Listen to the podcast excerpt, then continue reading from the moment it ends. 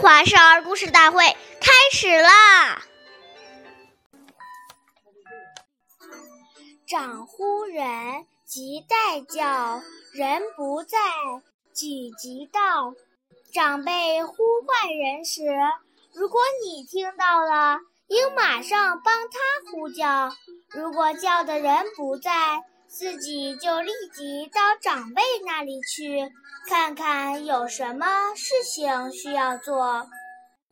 岁月易流逝，故事永流传。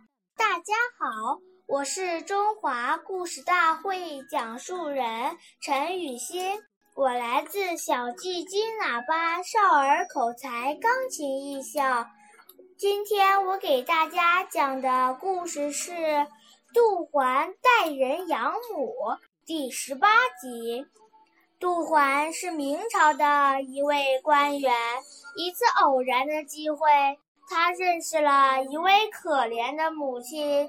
他的儿子不知下落，他去找自己的亲戚，结果谁也不愿意照顾他，百般无奈。这位母亲只好到处寻找自己的儿子杜环。得知后，决定先赡养这位老妇人，并带老妇人寻找他儿子的下落。后来，这位母亲的儿子虽然找到了，但他并没有接走他的母亲。而杜环则一直赡养着这位老妇人，对她很孝顺，就像对自己的母亲一样。下面有请故事大会导师王老师为我们解析这段小故事，掌声有请。